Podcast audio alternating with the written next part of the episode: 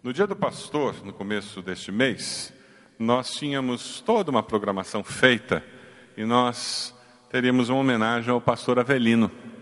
E essa homenagem foi adiada por causa da sua saúde, porque ele não poderia estar presente. E isso vai acontecer hoje. E nós temos a alegria de ter conosco os seus descendentes, os seus familiares. Eu vou pedir que eles fiquem de pé, por favor, onde eles estão, por gentileza. Nós sabemos que o Daniel, um dos seus filhos, não pode estar conosco, está enfermo em casa e sei que ele está nos assistindo. Então, Daniel, Deus o abençoe aí, que você se recupere prontamente dessa enfermidade que está segurando você em casa. É uma alegria ter vocês conosco, que Deus abençoe-os. Pastor Avelino é muito amado por essa igreja. Eu quero que vocês tenham essa certeza, que além de vocês como família, eles têm, ele tem outra família. E essa família é mais numerosa. é mais gente dando pitaco na vida dele. Nós queremos que Deus abençoe muito vocês. Queremos que Deus esteja usando a vida do pastor Avelino na vida de vocês para abençoá-los também. Pode sentar-se. Que alegria. Amanhã pastor Avelino completa, sabe quantos anos de idade, gente? 89 anos. Tem alguém aqui que ganhou dele? Alguém aqui ganhou? 89 anos. Cadê o irmão Biscaia? Olha lá, irmão Biscaia. Depois irmão dá um abraço na criança aqui, faz favor. Tá bom, irmão Biscaia? 89 anos de idade. E no dia 1 de julho, ele completa 21 anos de ministério pastoral na IBB. Eu já vou corrigir, pastor Avelino, não precisa me corrigir. Toda vez que a gente fala isso, ele corrige quem fala. Porque no dia 1 de julho, ele foi formalmente convidado para ser pastor da Igreja Batista do Bacaxeri, tempo integral, e, e recebendo alguma remuneração. Porque no primeiro semestre do ano, ele era pastor voluntário porque ele ainda era missionário da missão britânica. Então ele se sente pastor da Igreja Batista do Bacaxiri desde 1 de janeiro.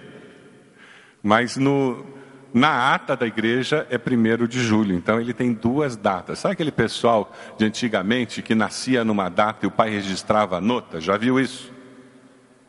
E que tem duas datas. Eu nasci no 15, mas meu pai me registrou no 31. Desse jeito mesmo. Mas, independente disso, pastor, é uma alegria nós podemos celebrar 21 anos da presença do irmão no ministério pastoral. O irmão tem nos abençoado demais. E pensando nisso, e sabendo que o irmão gosta muito de crianças, o nosso grupo de teatro preparou alguma coisa para nós, falando sobre uma vida que inspira e desafia. Uma vida que inspira e desafia porque responde ao chamado de Deus. Uma vida que inspira e desafia, porque responde ao chamado de Deus. Que dê o PowerPoint aí, por favor. Põe o PowerPoint antes do teatro entrar. Estão conseguindo aí? Isso, olha lá que bonito. Se você abrir a revista, você vai encontrar essa foto lá na revista. Lá dentro, bem no meio da revista, e tem um texto falando sobre a vida do pastor Avelino. Uma vida que inspira e desafia.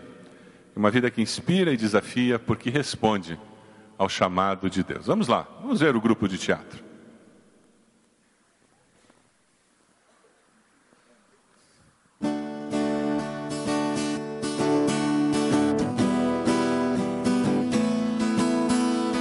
Posso ser um missionáriozinho se falar de Cristo, um companheirinho, trabalhar em minha terra. Manda-me, pois, Senhor.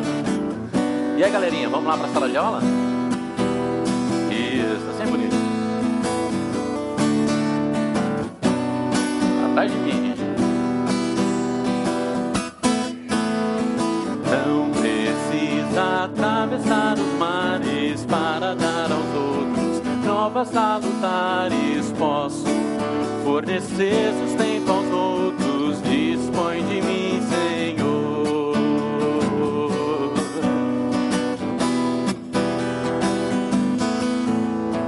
Hei de orar e trabalhar fielmente, caso Deus me chame, seguirei contente aos campos que vão branquejando,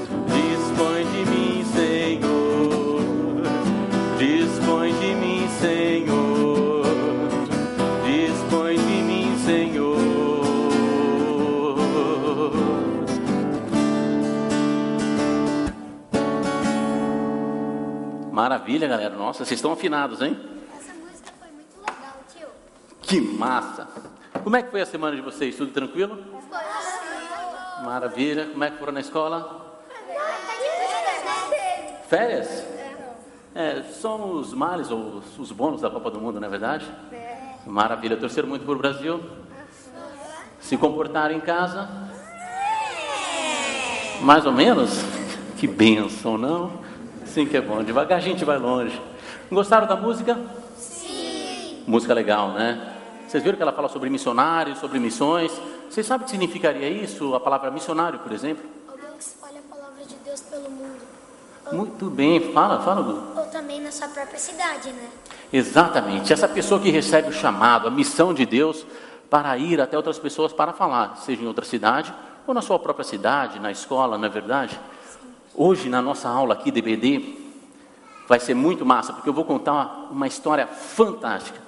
Uma história cheia de aventuras, cheia de desafios, cheia de mudanças. A história justamente de um missionário.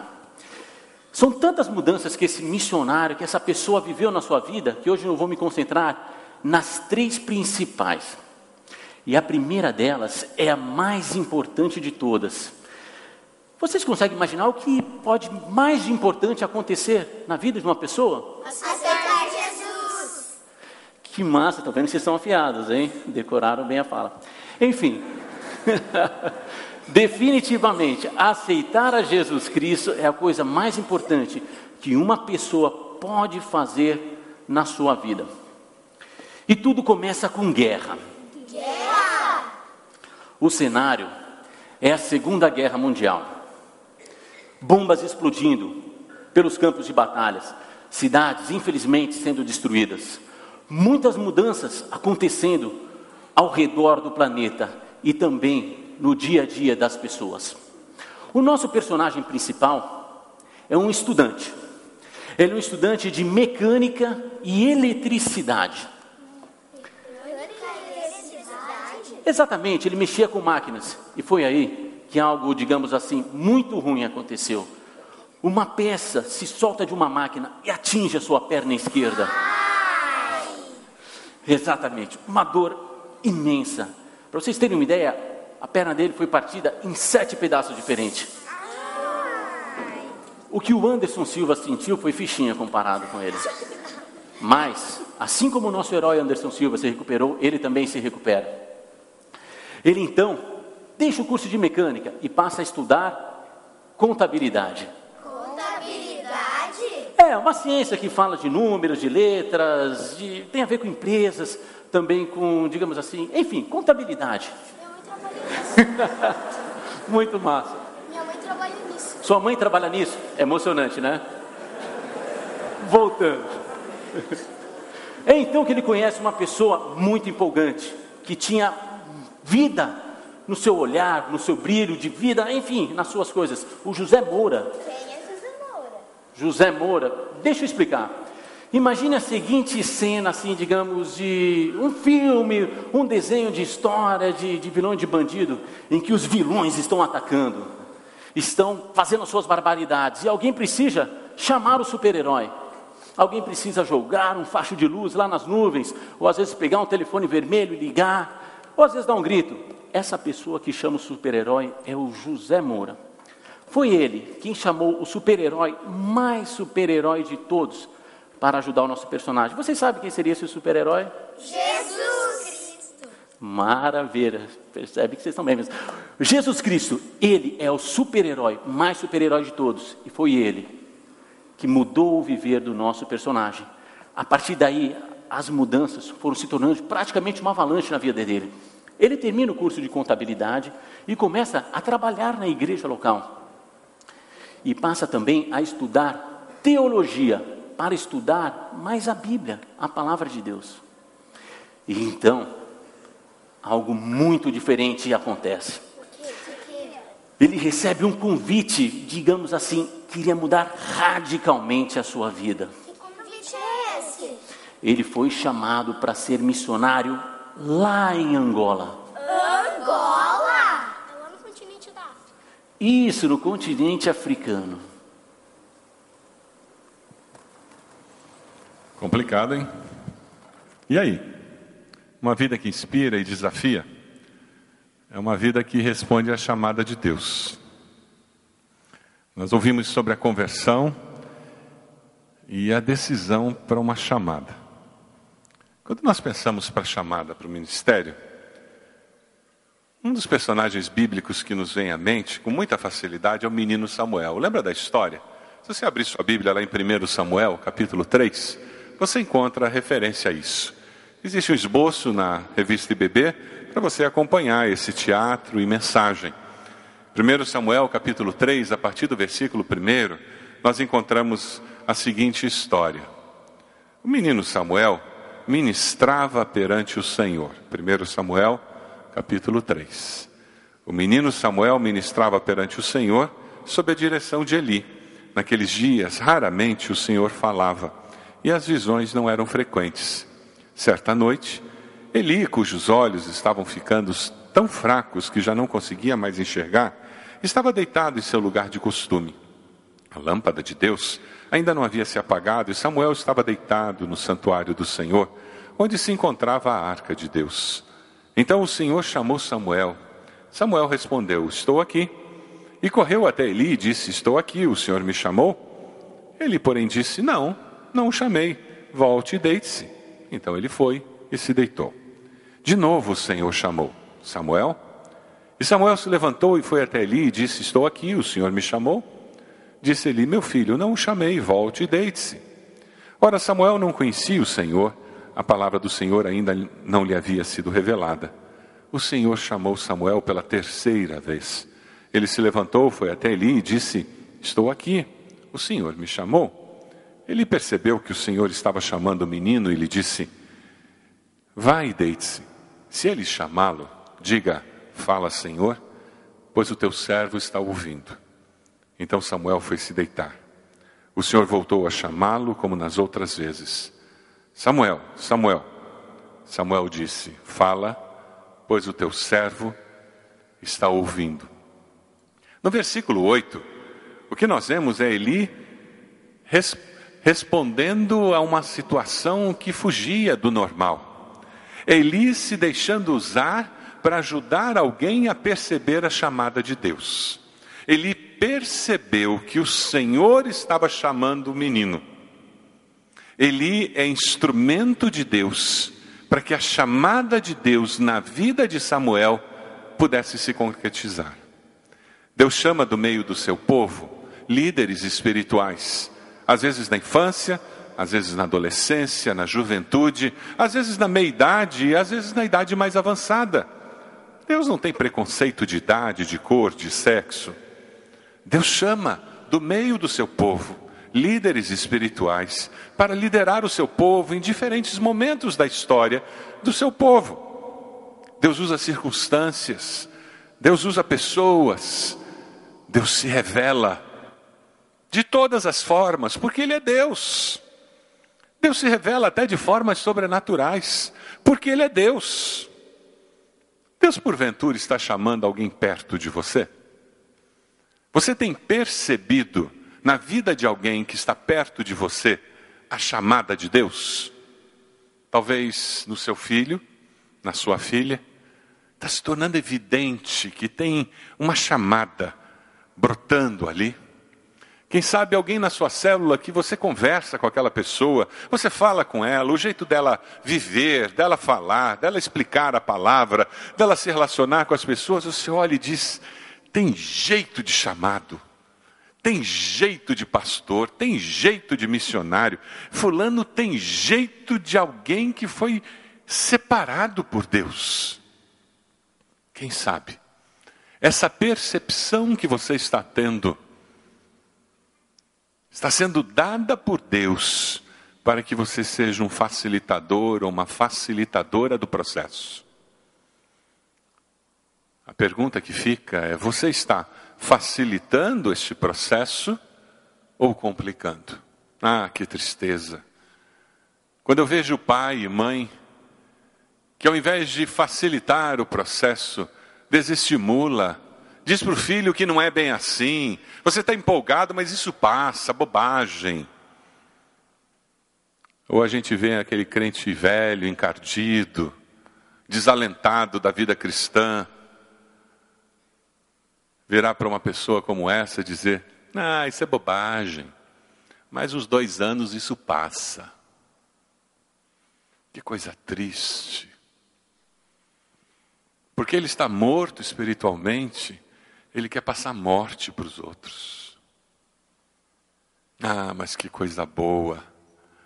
Quando nós encontramos irmãos e irmãs que, ao perceberem essa chama da chamada de Deus, ao perceberem o mover do Espírito na vida de um jovem, de uma criança, de um adolescente, ele vai lá e estimula, ele vai lá e dá uma palavra de ânimo, ele vai lá e diz: por que, que você não, não valoriza isso?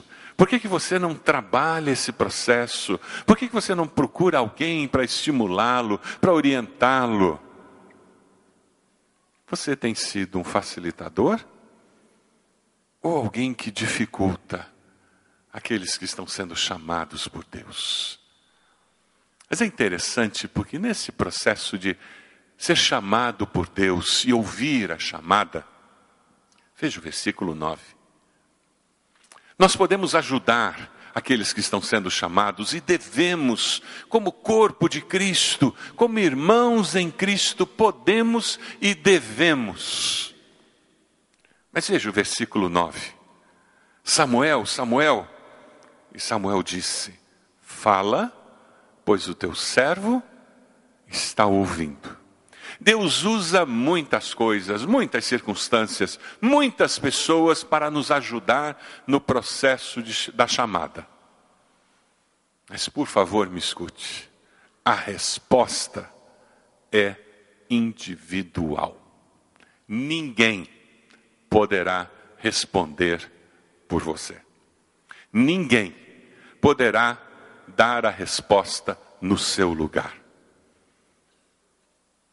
Quem responderá: Eis-me aqui, Senhor?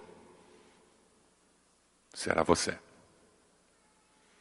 Ninguém podia dizer no lugar do pastor Avelino: Eu irei para Angola. Ele teve que passar pela agonia: vou ou não vou. E ele não estava indo para Angola dos nossos dias que já balança a gente de pensar de ir para Angola dos nossos dias. Agora imagine aquela Angola.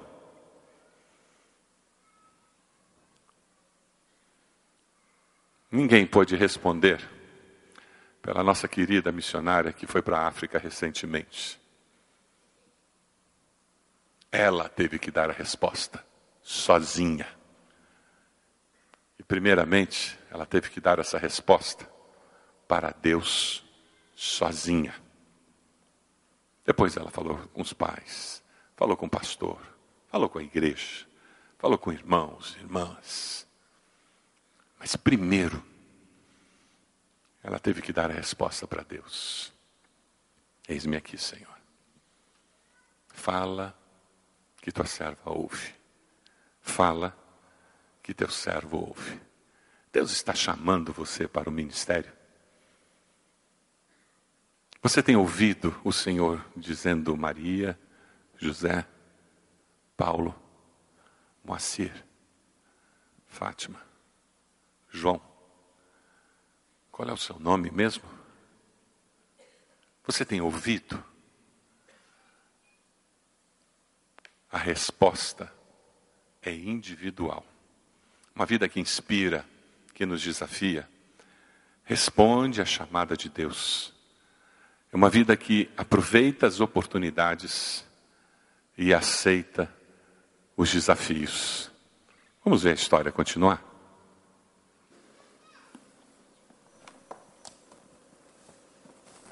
ele aceitou o convite? Se ele aceitou o convite de ir para Angola, olha, mesmo diante dessa agonia do vou, não vou, ele não estava morto espiritualmente. E ele falou: Senhor, eis-me aqui. É óbvio que ele aceitou. A partir do momento que Jesus Cristo entregou a sua vida por ele, ele estava disposto a fazer qualquer coisa que Jesus pedisse. E assim, ele passa a morar então em Nova Lisboa, lá em Angola. Por quanto tempo ele ficou na Angola? Ele ficou lá 14 anos. 14 anos. Ele estava dando aula para as crianças, assim como a nossa sala. E lá, logo que ele chegou, algo muito massa aconteceu. Ele conheceu a Ana. Quem é Ana? Eu vou explicar.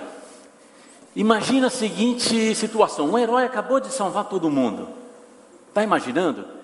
Aí então ele conhece a mocinha, desculpa, a mocinha. E a mocinha se apaixona por ele. E ele se apaixona por ela. E juntos, eles casam, constituem famílias, fi- filhos maravilhosos e vivem felizes para sempre. Lá eles viveram muitas aventuras, muitas alegrias, mas também muitos desafios. Vocês acreditam que lá em Angola, as crianças para as quais ele estava dando aula, elas não falavam o idioma português? Não. Elas falavam o dialeto Kikongo. Que Congo? Tio, você sabe falar alguma palavra em Kikongo? Eu conheço uma música e vou cantar para vocês.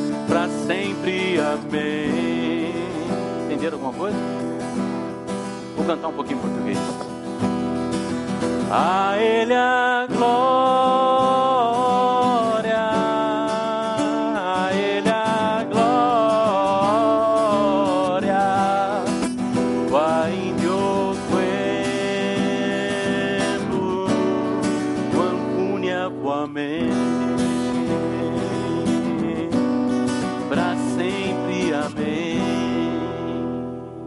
Amém? Amém. É, realmente, essa dificuldade da língua, do idioma, foi algo muito difícil para ele no começo.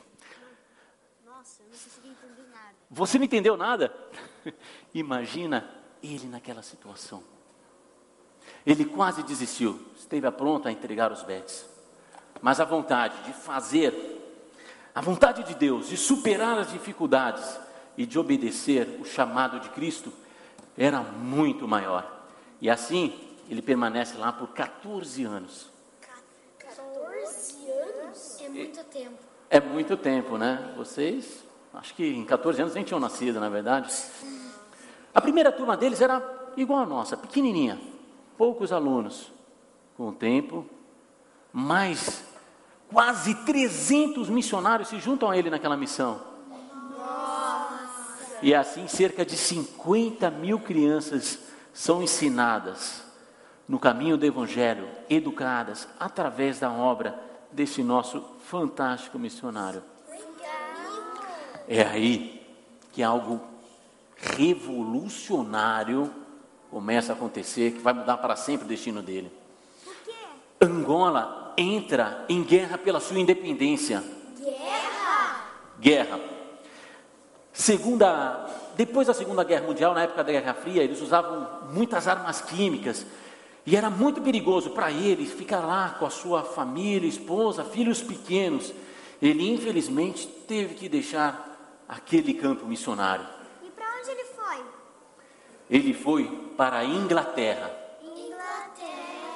Isso, a terra da rainha, na Europa, muito bem. Angola venceu a guerra? Angola venceu a guerra, mas com muita dificuldade, com pessoas até hoje sofrendo com mutilações. E lá na Inglaterra, ele passa então a testemunhar sobre as dificuldades, mas também sobre as grandes bênçãos que Deus, através do seu Espírito Santo, fez na vida dele e na de tantos angolanos. E quanto tempo?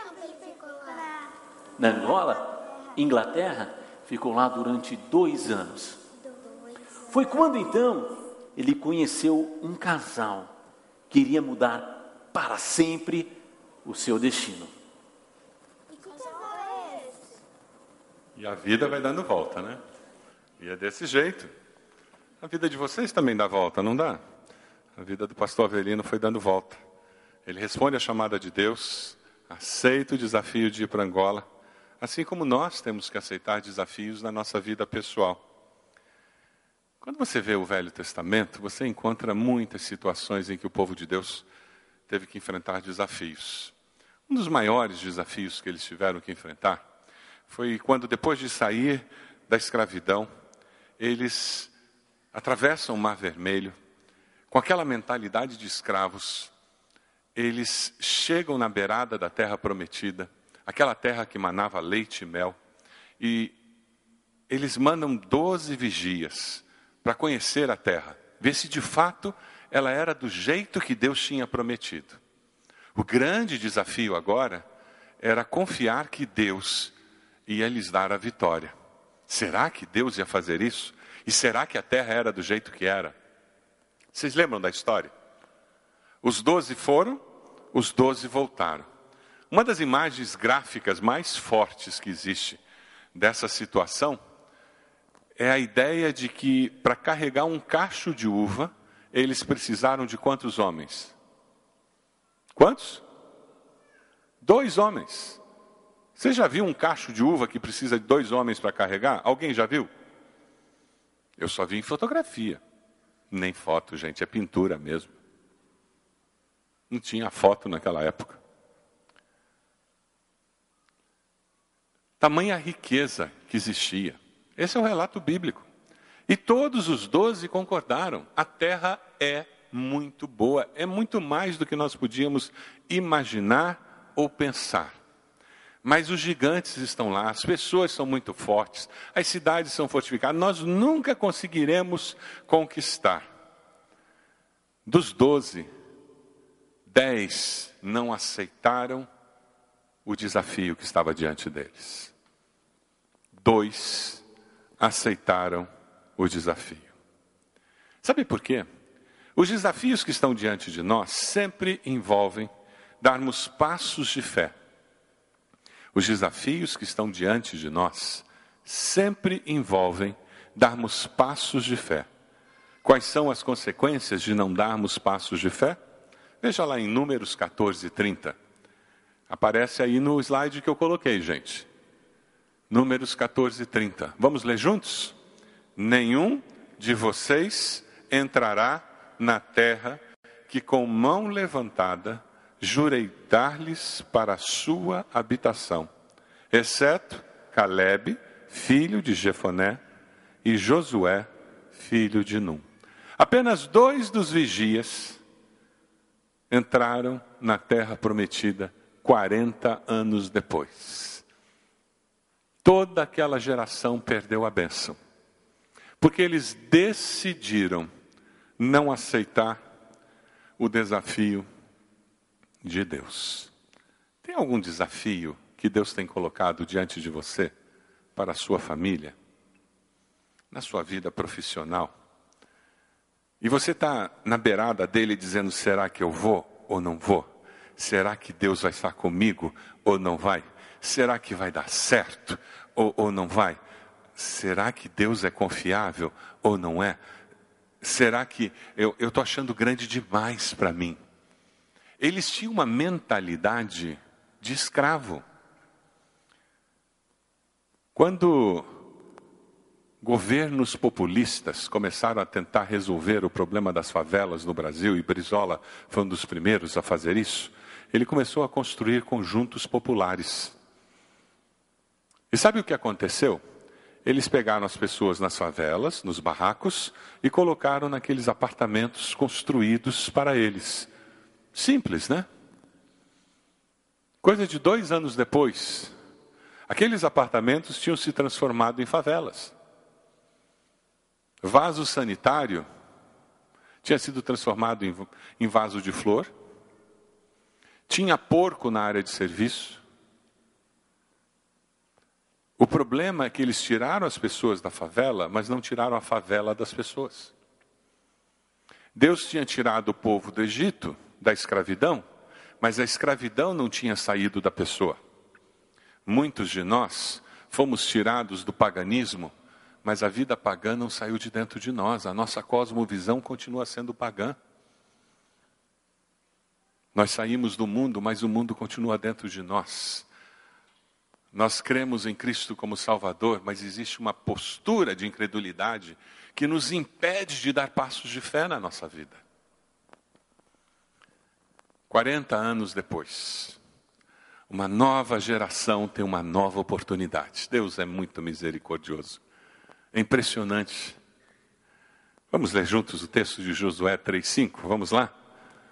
Josué ordenou ao povo: santifiquem-se, pois amanhã o Senhor fará maravilhas entre vocês. Você quer dar um passo de fé? Você está com dificuldade, você está vacilando, está difícil, eu, eu não estou conseguindo confiar. Ótimo, jejue. Se você não sabe sobre jejum, lá na nossa livraria temos um livro que fala sobre jejum, compre aquele livro, converse com os pastores. Nós temos jejuado como igreja. Você está com dificuldade de fazer isso? Separe dia de oração. Encontre um parceiro de oração na sua célula.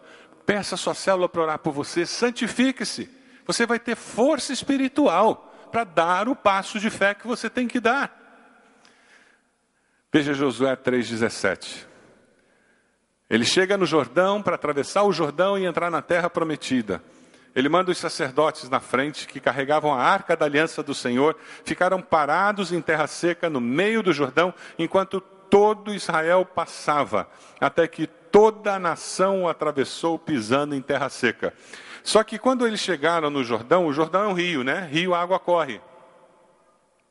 Sabe, Deus não fez a água parar ali do lado e ficou aquele paredão de água.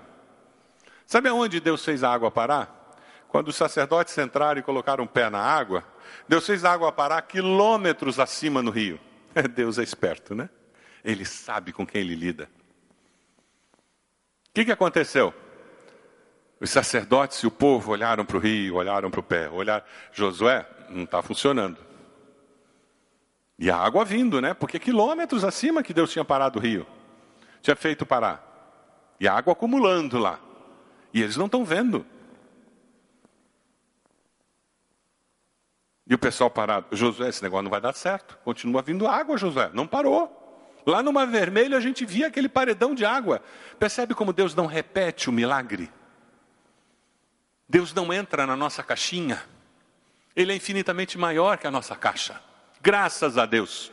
Aleluia. E de repente, aquela água começa a baixar, começa a baixar, começa a baixar. Tem os peixinhos pulando porque já não tem como nadar. E não tem mais água vindo. E o povo começa a atravessar porque eles aceitaram o desafio. Deus sempre, Deus sempre, Deus sempre nos surpreende quando decidimos obedecer. Você pode dizer aleluia para isso? Diga para a pessoa do lado, fique preparado porque Deus vai te surpreender. Diz para a pessoa do lado, te prepara. Deus vai te surpreender. Prepare-se. E sabe o que acontece quando Deus nos surpreende? Nós temos que aprender a nos adaptarmos a mudanças. Uma vida que inspira e que desafia é uma vida que nos leva a nos adaptarmos a mudanças. É por isso que o, o justo, ele vive pela fé. Porque durante toda a vida, ele é desafiado a adaptar-se a mudanças. Vamos ouvir um pouquinho mais dos nossos alunos.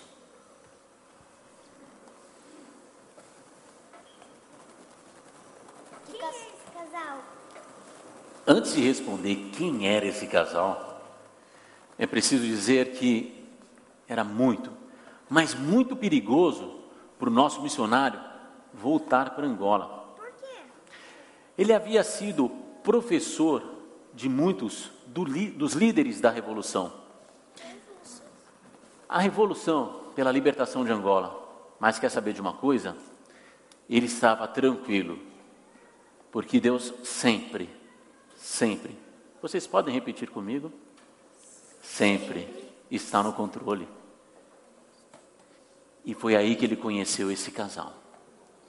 E não era um casal assim, digamos, simples, não. Era um casal surpreendente. Um casal de missionários brasileiros. Brasileiros. Justamente. E assim ele recebe o chamado de ser missionário aqui no Brasil, pela BMS. BMS é a Sociedade Batista de Missões, lá da Inglaterra, que ao longo de três séculos já enviou centenas de missionários pelo mundo, inclusive o nosso personagem, aqui para o Brasil.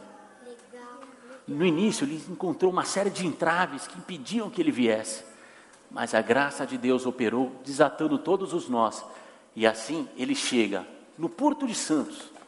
Onde é Porto de Santos? O Porto de Santos fica, como o próprio nome diz, na cidade de Santos, que é no litoral paulista.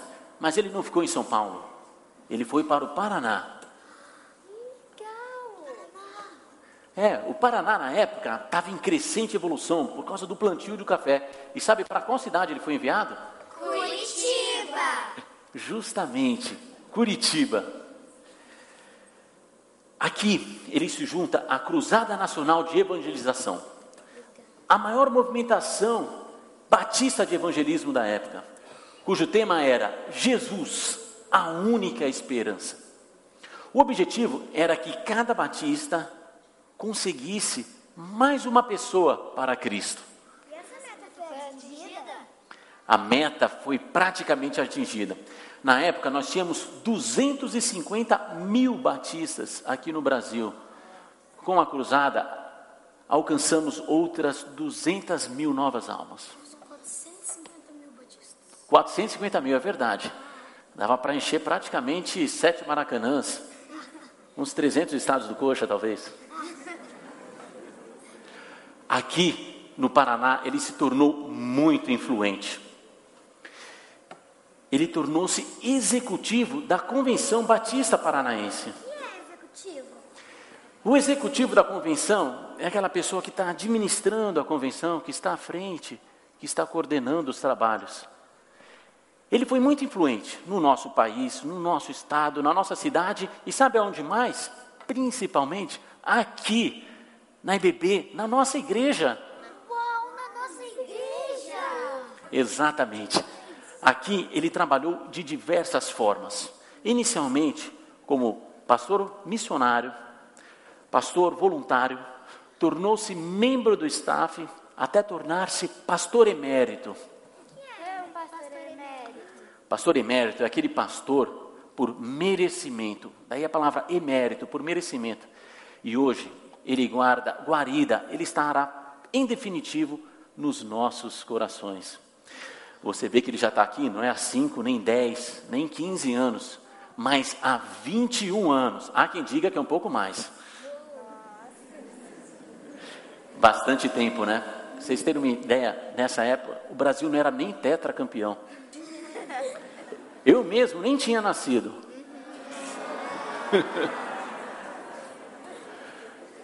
Esse pastor é um pastor muito amável, um pastor querido e que está sempre disposto a tomar uma sopa. Vocês conseguem imaginar quem seria? Isso, que massa!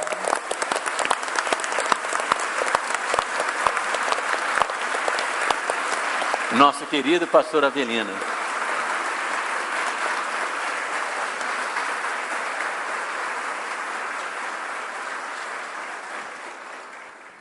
Pessoal, vamos agora então fazer algumas orações em homenagem ao pastor Avelino. Lula e Gustavo, vocês podem orar e depois eu oro também? Vamos lá. Senhor Deus, peço que abençoe o pastor Avelino. Agradeço por ter feito com que nós tenhamos conseguido conhecer ele, por ele ter conseguido abençoar tantas vidas com a sua história. Peço que faça com que ele sempre esteja em nossos corações. Em nome de Jesus, amém. Amém. Pessoal, ainda em oração, todos fechando os olhos, por favor, Gustavo. Senhor Deus, muito obrigado por você ter dado essa vida tão maravilhosa que foi o pastor Avelino para nós. Muito obrigado porque ele ainda está aqui conosco, porque ele é uma pessoa muito abençoada e que sempre levou, espalhou a sua palavra para as outras pessoas. Ele com certeza é uma pessoa muito boa, muito querida. Em nome de Jesus, eu agradeço por ele estar aqui.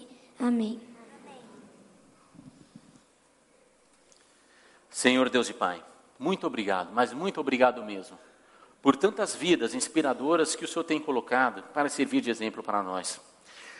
O Senhor colocou o pequeno Samuel como exemplo para nós, para que nós possamos estar com nossos ouvidos abertos para Ti.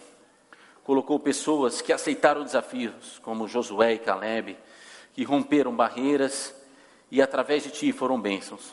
E queremos nessa manhã te agradecer pelo pastor Avelino.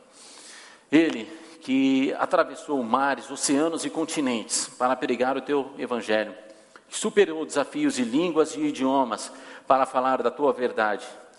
Ele, Pai, que tem transmitido o teu amor, a tua verdade para nós, e que através dele tantas pessoas conheceram a Jesus Cristo, o nosso Senhor e Salvador, em nome de quem oramos. Amém. Amém. Agora as crianças podem abraçar o pastor Avelino, e aí com isso elas estão representando todos nós, como igreja, nesse momento tão especial.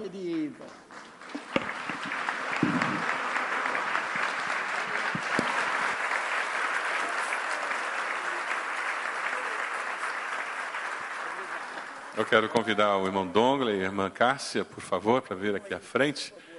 Se o Renato puder trazer o pastor Avelino até aqui, por gentileza.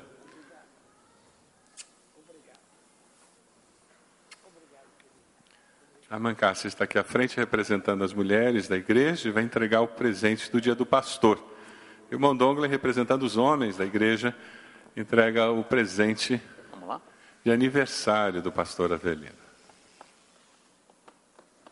As crianças fizeram cartinhas e entregaram para ele, para ele ler depois com calma.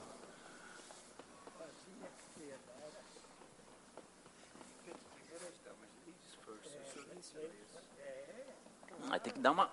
Isso. Atravessou oceanos, né? Que, que é um fio.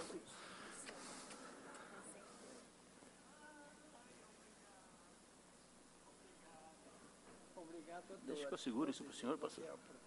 Tá bom, outra hora. Uhum.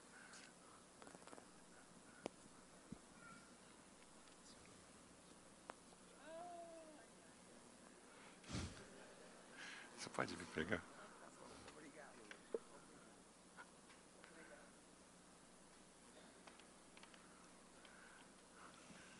É com alegria que nós fazemos isso. Você foi inspirado com essa história?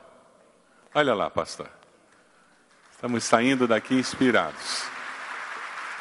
A Deus toda a honra e toda a glória. É assim que nós estamos aqui. E nós agradecemos a Deus pela sua vida e por esses anos de ministério no nosso meio. Tá bom? Nós queríamos que o irmão estivesse orando por nós no final desse culto, nos abençoando com a sua oração. Obrigado a todos, não é? E este irmão que falou ali, que foi excelente, excelente, é, até no sotaque português. Sabem que, francamente, ele deixou só dois fatos históricos. Primeiro, casei em Angola e fiquei 53 anos casado.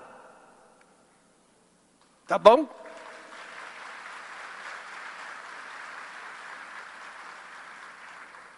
Ah, desculpa, eu devia ter citado que eu fui para Angola em outubro de 1964. 17 dias num navio de carga, terceira classe. Eu estava viajando com dinheiro emprestado para o meu pastor. E foi uma benção, foi uma benção. Eu só quero dizer para os irmãos que me realizei com aquelas crianças. Comecei com 12, deixei para outro colega 1081. Então, podem imaginar o que é o meu coração. É de alegria. De alegria e gratidão ao nosso Deus. Certo?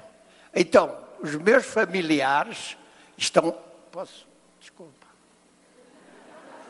Ele é, ele é o, o meu pastor. Então, escutem.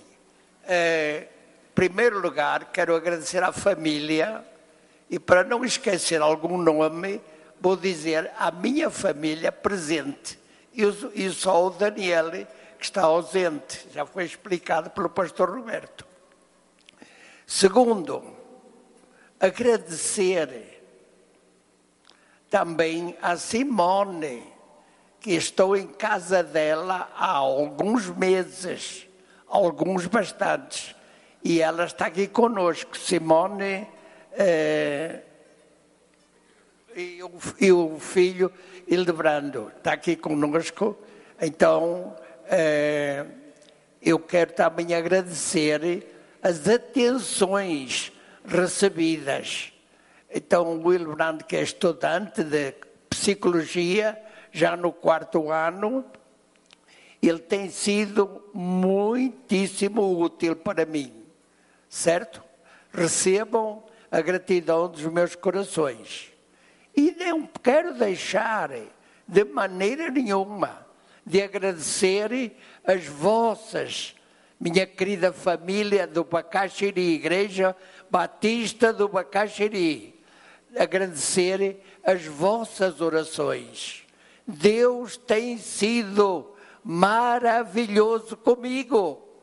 Da cinta para baixo eh, está digamos, um pouquinho difícil. Da cinta para cima, Deus é tão bom.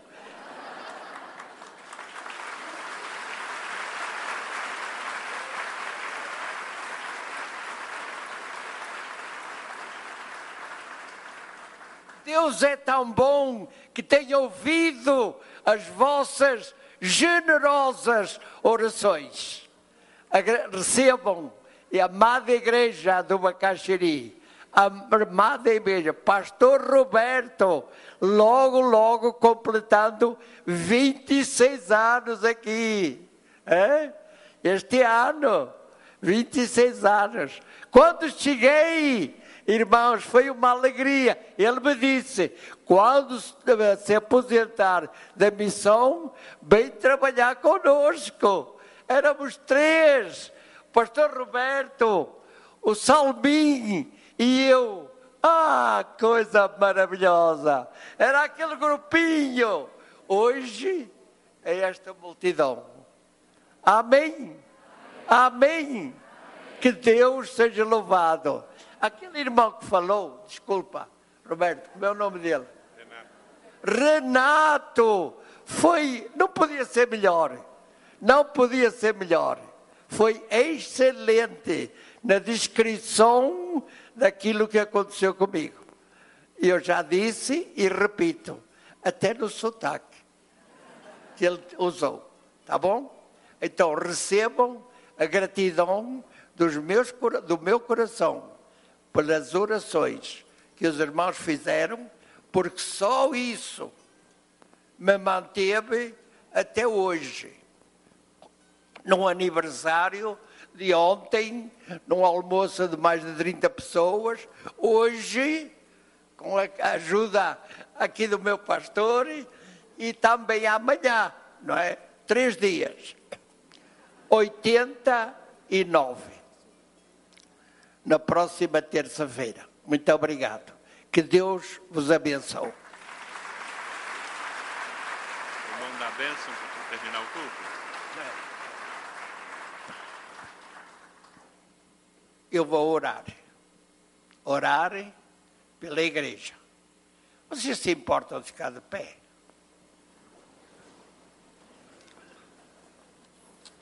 Me perdoem, mas a oração é uma palavra, é uma conversa com o nosso Deus, não é? Bendito Deus e Pai, estamos aqui, ó Deus, na tua presença, com toda a família cristã, na liderança, ó Deus, do teu servo, Pastor Roberto, e dos mais líderes da igreja, incluídos. Eu quero, ó Deus, te agradecer por esta família numerosa que estão, ó Deus, diante de ti, de, diante de ti, com os corações voltados para a tua majestade, ó Deus, para a tua soberania sobre nós, porque tu és, ó Deus, o nosso Criador, o nosso Salvador, através de Jesus, que na cruz do Calvário por nós morreu. Aceita, ó Deus, a gratidão dos nossos corações, porque eu quero também, ó Deus, que os teus filhos, os teus queridos filhos aqui nesta amada igreja, sejam por ti abençoados. Cada um, ó Deus, que tem sido generosamente um companheiro, um amigo, um irmão. Aceita, Pai, a gratidão dos nossos corações, porque nós oramos, ó Deus, em nome de Jesus. Amém, amém, amém. Que Deus nos abençoe.